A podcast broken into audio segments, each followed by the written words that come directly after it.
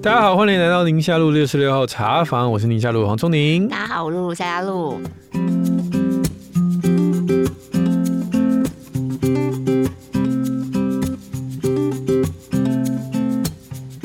今天这个开工之后的 Q&A，我们就轻松一点了。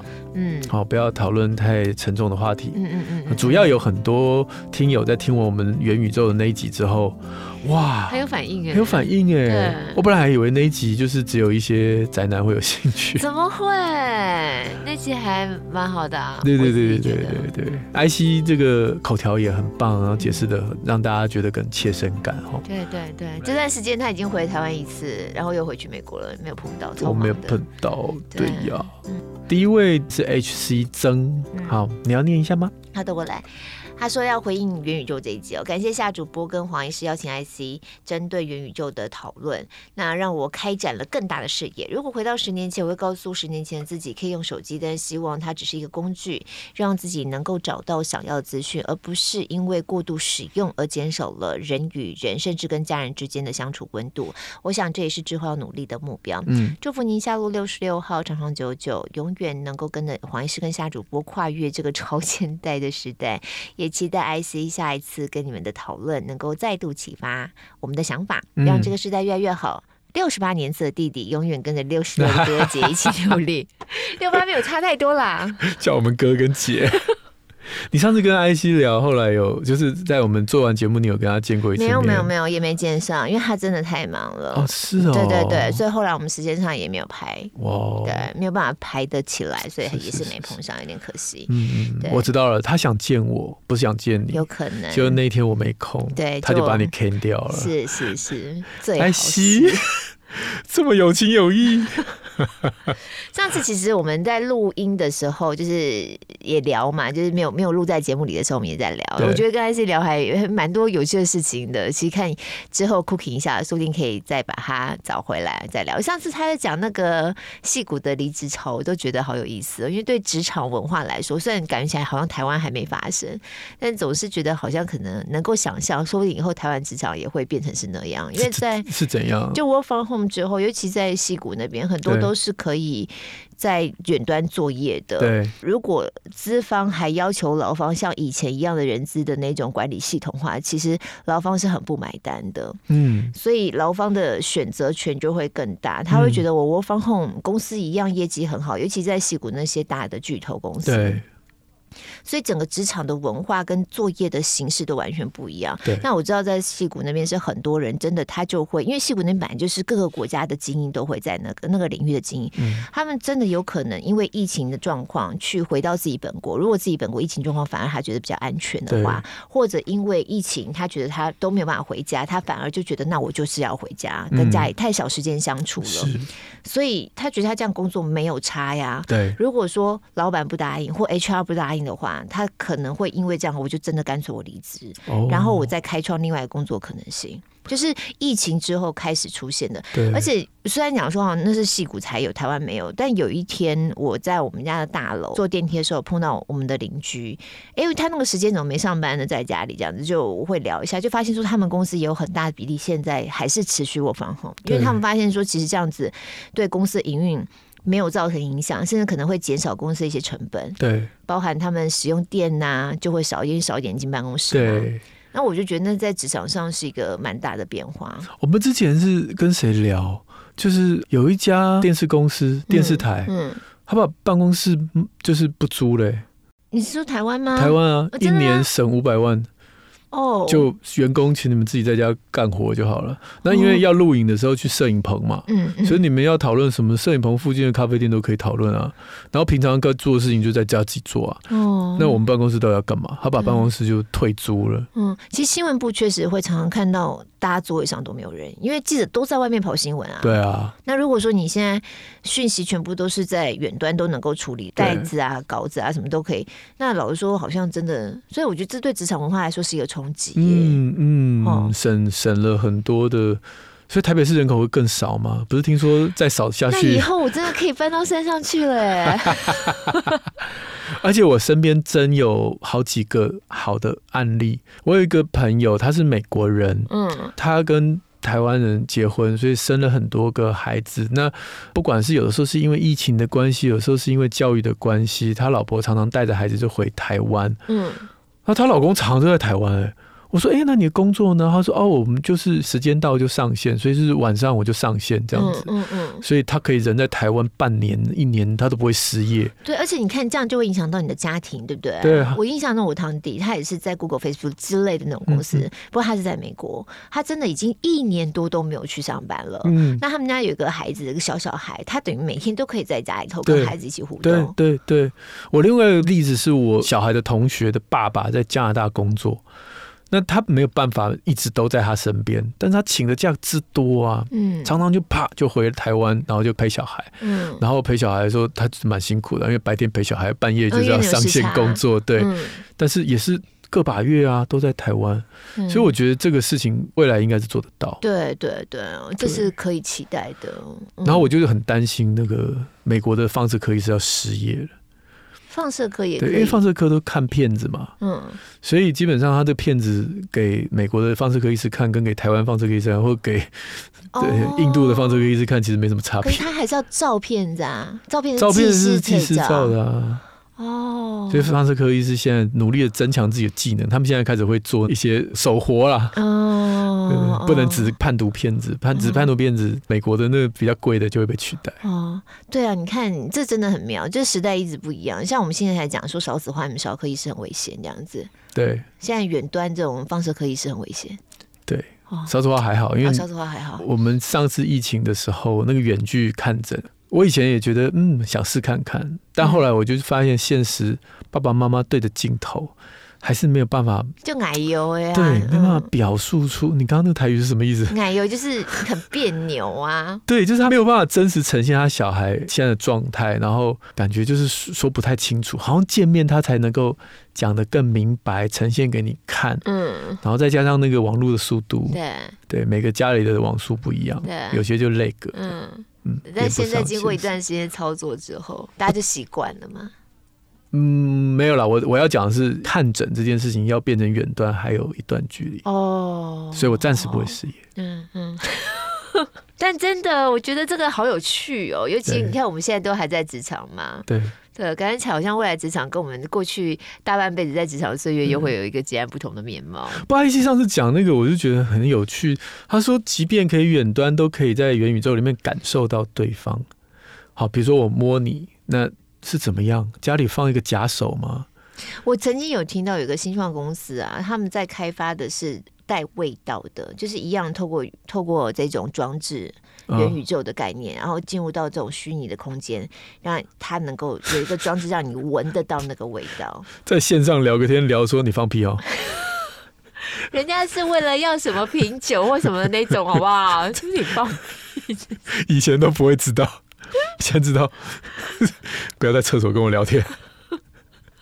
很烦呢、欸，不是啊，我刚刚想到的是说，你要怎么触感？他们有在开发那个手套。那平常不用的时候，就一对手套挂在房间里，这样吗？手套，然后而且触感不是只有手啊，身上啊，所以是不是要穿一个什么衣服还是什么？然后怎么样？比如说我今天我是医生，然后医生医生我这里痛，然后就把那只假手放在自己的肚子，这里痛这样，然后我就开始操弄，然后就嗯嗯，这我就很难想象那个、这个。这个可能是元宇宙二点零。好不好？当元宇宙一点零都已经完全实现的时候，我们再往二点零方向来前进。还是家里就放一个机器人，然后谁上线就附身谁这样。比如今天是附身的医生就，就嗯嗯嗯，然后就，然后下次是附身的是老师或者他老板、欸。你很适合加入新创团队耶，是哦，就给他们一些这些痛点这样子。你看我们医生在远端看诊就会碰到这些问题，然后去解决这些痛点。好啦，哎、嗯欸，下面这位是史上最强前女友哎，他说潮间带的茫然，嗯，听了元宇宙那一集觉得非常精彩，两位主持人加来宾有三种观点，激荡出许多新思维，还兴冲冲推荐给先生要他一起听完一起讨论，而他提出的看法让我对未来安心许多，嗯、也提供给大家来做个参考。嗯、他说呢，Meta 可以模拟创造任何形象。呃，但有它的上限。像黄医师提到的北医的模拟手术，却无法模拟压力的存在。嗯，我自己曾经是飞行员，模拟机再怎么逼真，也没有办法输入百分之百跟真实飞行一样的参数。嗯，而且我们也清楚知道，把模拟机飞到坠机，大不了你就重新再来一次而已。嗯，因此，Meta 创造出来世界，或许也只是来自于人类过去所见所闻、亲身体验感受，或者是想象的延伸，至少不是完全的未知。嗯。我们都无法预测未来科技会如何演进。从智人演化至今的，我们亘古不变的是人性。现在讨论这些哲学议题，其实早在千年前可能就被讨论过了，例如唯心论、唯物论等等。所以选择才是最重要的。选择留在 Meta 世界的大房子，将其定义为真实，或者是选择现实中 physical 自己的样子才是真实的。至少选择权还是在我们手中。这样想想，似乎也没有那么茫然跟没安全感了。嗯，这个。很有意思哎，嗯，就我上次讲啊，如果说在 Metaverse 在元宇宙里面没有法律的话，你绝对不会想要在元宇宙里面有个大房子，因为人在这种虚拟的世界会露出最残暴的一面，嗯，就像你在玩那个《侠盗猎车手》的时候，嗯，你看到人就就是会用你最残暴的方式想要戳他、砍他，反正也不会怎样嘛，对。我的意思是说，如果真的有这种虚拟的世界，它是需要一个真实的，产权还是必须要被维护的。对，它是要一个真实的法律、真实的一个可执行的公权力来维护，不然应该不是一个很 wonderful world，应该是很糟糕。我真的还是觉得这可能在我们有生之年不晓得会进展到什么地步哎、欸。我喜欢我线下的生活，anyway，大家应该听那集就知道了。对对对，照这样讲，我也是会大部分时间会停在线下生活啦。因为如果说线上生活是这么的。这么的黑暗的话，虽然现人真实人生也有黑暗面，但是我觉得不一定是黑暗，我觉得它有很多界限的模糊不清，让我没有安全感。啊，对。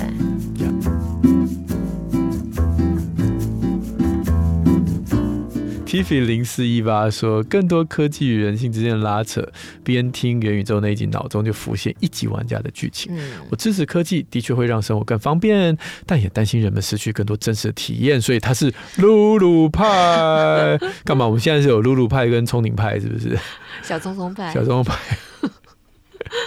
上班时偷偷拔菜的世代，哎、欸，就跟我们一样哈，站在潮间带上，一边看着科技如洪水猛兽占据日常，一边赞叹科技的进步和生活更加便捷。但是他也认为科技无法取代真正的接触相处，但他也很感谢科技可以把远在天边的亲人带到我们的世界，即便是虚拟的，但是这些联系情感是不会断的。那他知道孩子接触并习惯科技对他未来很重要，可是也有跟你一样哈，跟露露一样很焦虑，说不管科技多么进步都比不上真实接触、真实的感受、身体的温度，站在山林里面闻到这个树林芬芳。哦，刚才露露说了，未来是可以传送这个味道的，所以我跟露露在线上开会，又有闻到树林的芬芳。就在树林里，对对对，因为你你就是直接把办公室搬到山上 了，真的踩在沙滩上，感受这些海浪、沙地的拍打。哈，三岁小男孩站在潮间带的妈妈知道科技的荒流无法阻挡，想听更多。有关科技的相关讨论，那如何去面对孩子未来所处的世界，心境上的转变，还是要问那句，就是科技始终来自于人性吗？我觉得科技始终来自于人性，哎，只是人性是哪一面的人性？啊、那天我看到一个 YouTuber，外国的 YouTuber，他去问了他们家的青少年，问了他的小孩，然后他就一先没有约好，就说你用手假装一下你在打电话，对，然后发现他们家所有的小孩就用手，然后就拿手掌贴在耳朵旁边，那就是他们心中的打电话。嗯嗯嗯。然后他说，已经没有任何人会比那个六，就是。哦我们现在都是 call me 啊六啊，他说年轻一代根本不知道六是什么哦，就是有个话筒一个听筒这样子。对，然后演戏的时候生气说拜，然后把那个手那个手往下挂。对，我说他们现在没有这个动作了。对对，他要惆怅吗？其实这是一个时代，真的不一样哎。对啊。打电话这样子，对啊，所以我现在想，电影里面那些有的时候剧情会有 call me 的那种剧那种动作，年纪轻的会不会不知道说为什么这个叫 call me？为什么这个叫打电话给我？哎我跟你讲这真的变化很快我记得我们家小孩那时候刚上国小一年级嘛然后还在学本科嘛的时候他就带回来了一张考卷那那张考卷就是有很多的图样然后旁边你就要注音拼这个是什么东西这样子。那中间就有个电话我真的想说电话就不是孩子看过的那种电话就是我们古早的那种电话。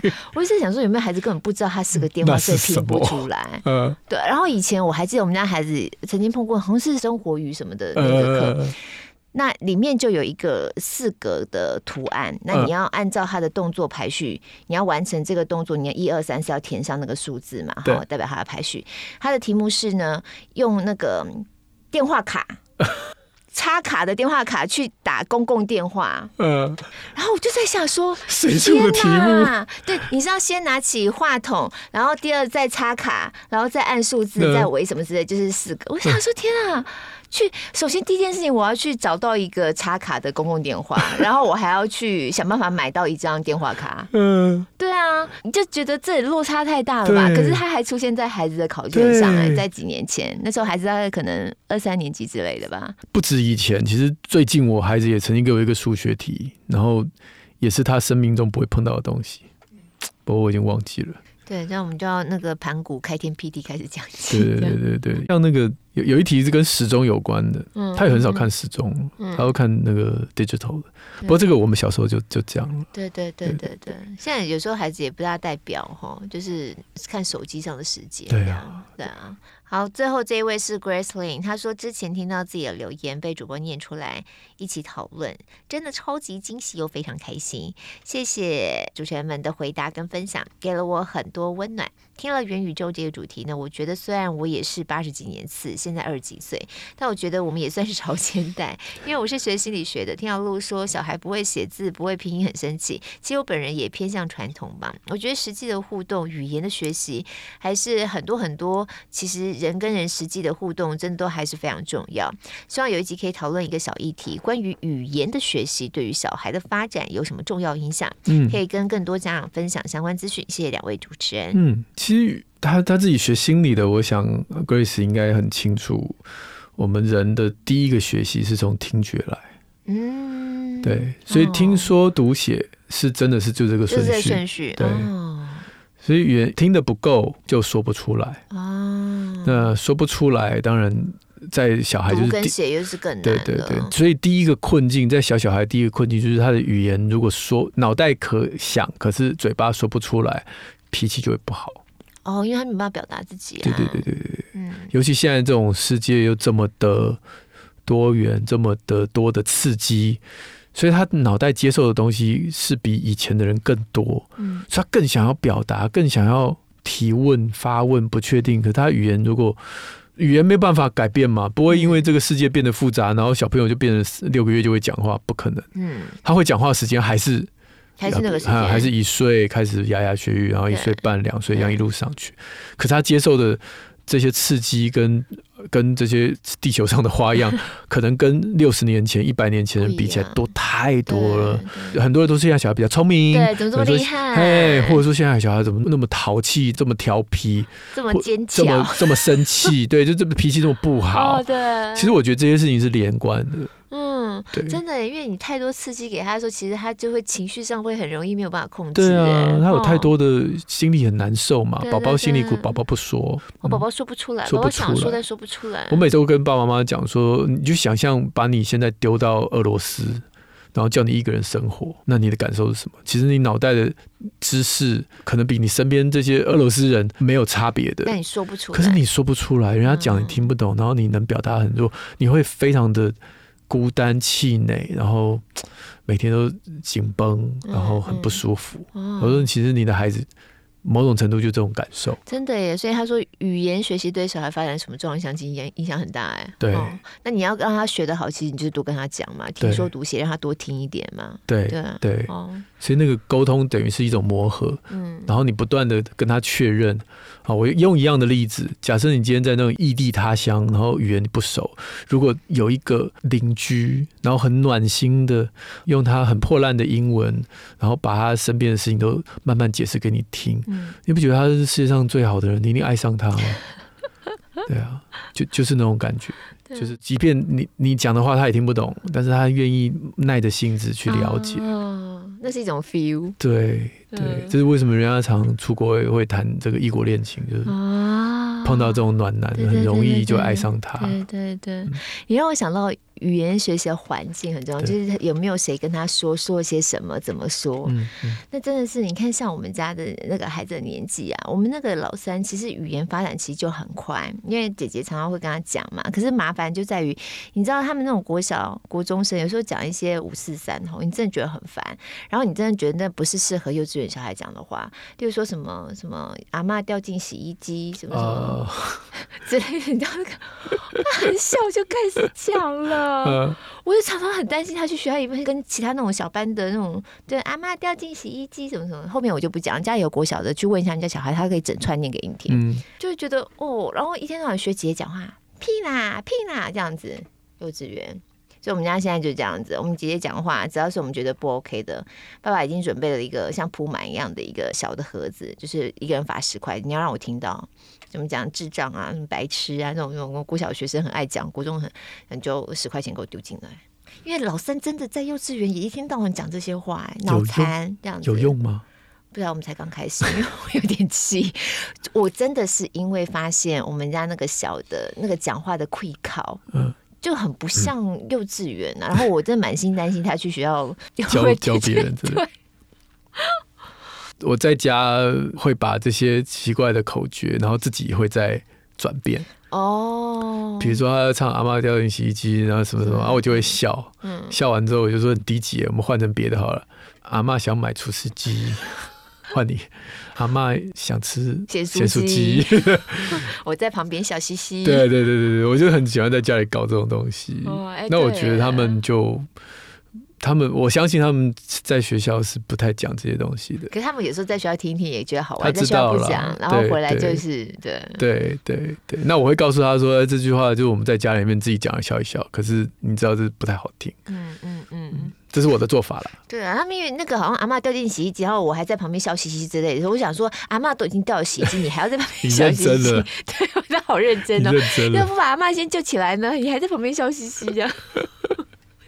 因为那些 rhyme 那就是像是小朋友的那种童谣啊，对，其实小孩就很 catchy，他一定就是听到他就记起来，他根本不管他什么意思。你记得我们小时候什么什么剃剃光头头头大海，对对对，海海龙王。王王八，嗯，对，你是我的，嗯，对，天天帮我洗裤子，天天帮我洗袜子，洗袜子，对。对。就是亘古以来就有一大堆这种，所以每个年代都有每个年代的顺口溜。鸡蛋糕啊，对啊，那个还好，我觉得鸡蛋糕呢。哎，如果今天你是一个国文老师，然后在这个我也不知道那是什么时候流传清朝的这个大学士，然后你跟你的儿子说“城门城门几丈高”，然后你的儿子说“台湾台湾鸡蛋糕”，哈哈，我要吃鸡蛋糕，你是不是把他抓起来痛扁一顿？这一样的道理啊。三十六把刀，三十六丈高。所以这个每一个时代都会有他们自己这种对啊小屁孩的顺口溜。嗯，下一个是 Zero Cara，他的留言是五星赞，心血来潮。边拉筋边听节目，开场没几分钟，因为酒驾借钱给偷脚踏车这一段歪楼笑出来，差点岔气。拍谁？看起来听贵节目不适合拉筋。我应该是你要说拍谁，因为是你歪楼的。我是我歪楼。对，你说他借钱是因为他还没酒醒，超好笑的。我也被小孩问过很多次，那个人是好人还是坏人？戏里面的死掉了，真的死掉了吗？哦，尽量不要把时间。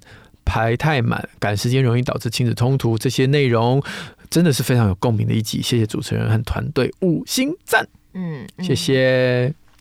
小孩子真的吼没有办法分辨好人坏人这种事情，而且我觉得，对小小孩来说，一个影集或一个卡通什么的，基本上不能够有坏人存在，所以他一点点坏，他们都会对啊，然后就要躲起来这样。小小孩啦，所以我就后来能够理解为什么都是要粉红猪小妹，像佩佩猪这种，或者像巧虎这种里面没有坏人的。对，哦，就大家很开心的倒在地上笑一笑就结束了。嗯，他们有啊，Diago，就是那个短头发的女生叫什么？Dora，Dora，嗯，Dora 里面有一个什么？有一个是狐狸，捣蛋鬼，爱捣蛋，捣蛋鬼别捣蛋，对对对，对，嗯，我小孩也不喜欢，因为我觉得小孩他心里面是非黑即白啦，好人就是好人，坏、嗯、人就是坏人。所以像那时候我们小孩去看那个白雪公主，嗯，里面有那种他没有办法忍受妈妈这么洁白美好的形象，然后是坏人。哦，就是他不知道后母的概念，他就说那个不是他妈吗？那为什么？我要出去，我不要看。每次都要出去。对，小小孩。好，我们今天的最后一位是算零四零七一九九九九九九。嗯，他说每天点开 Podcast 先给五星的算。嗯，两位主持人跟节目小编，你们好。贵节目固定是星期三、星期六上架，但我每天运动听播客前，一定先给你们五星赞。谢谢，在拉筋之前要听哈。嗯，一年前得知黄先生小主播开自己的新节目，就期待从第一集一路收听下来，真的是爱了爱了。我是一个有九岁女儿的父亲，常常边听你们的节目边反省及提醒自己关于育儿的依附关系是否到位。总之，真心感谢你们节目这么多元话题，而且。轻松观点，更祝福贵节目长红，谢谢你们，谢谢。谢谢也是祝我希望被女儿爱的九九九哈，因为它底下是九九九九九九九。嗯，好，下一个是七年级中段班的阿木，他说有质感的好节目推推，以前一直找不到适合自己的 podcast，要不是主题不合胃口，不然就听着听着就神游了。哎、欸，听我们的不会神游吗？会。会开始听这个节目是对月子中心时休息看电视时，然后转到妈妈好神。疫情期间追着黄巧虎哥哥 YouTube channel 开始追踪脸书，发现宁夏六校超追追的好远啊！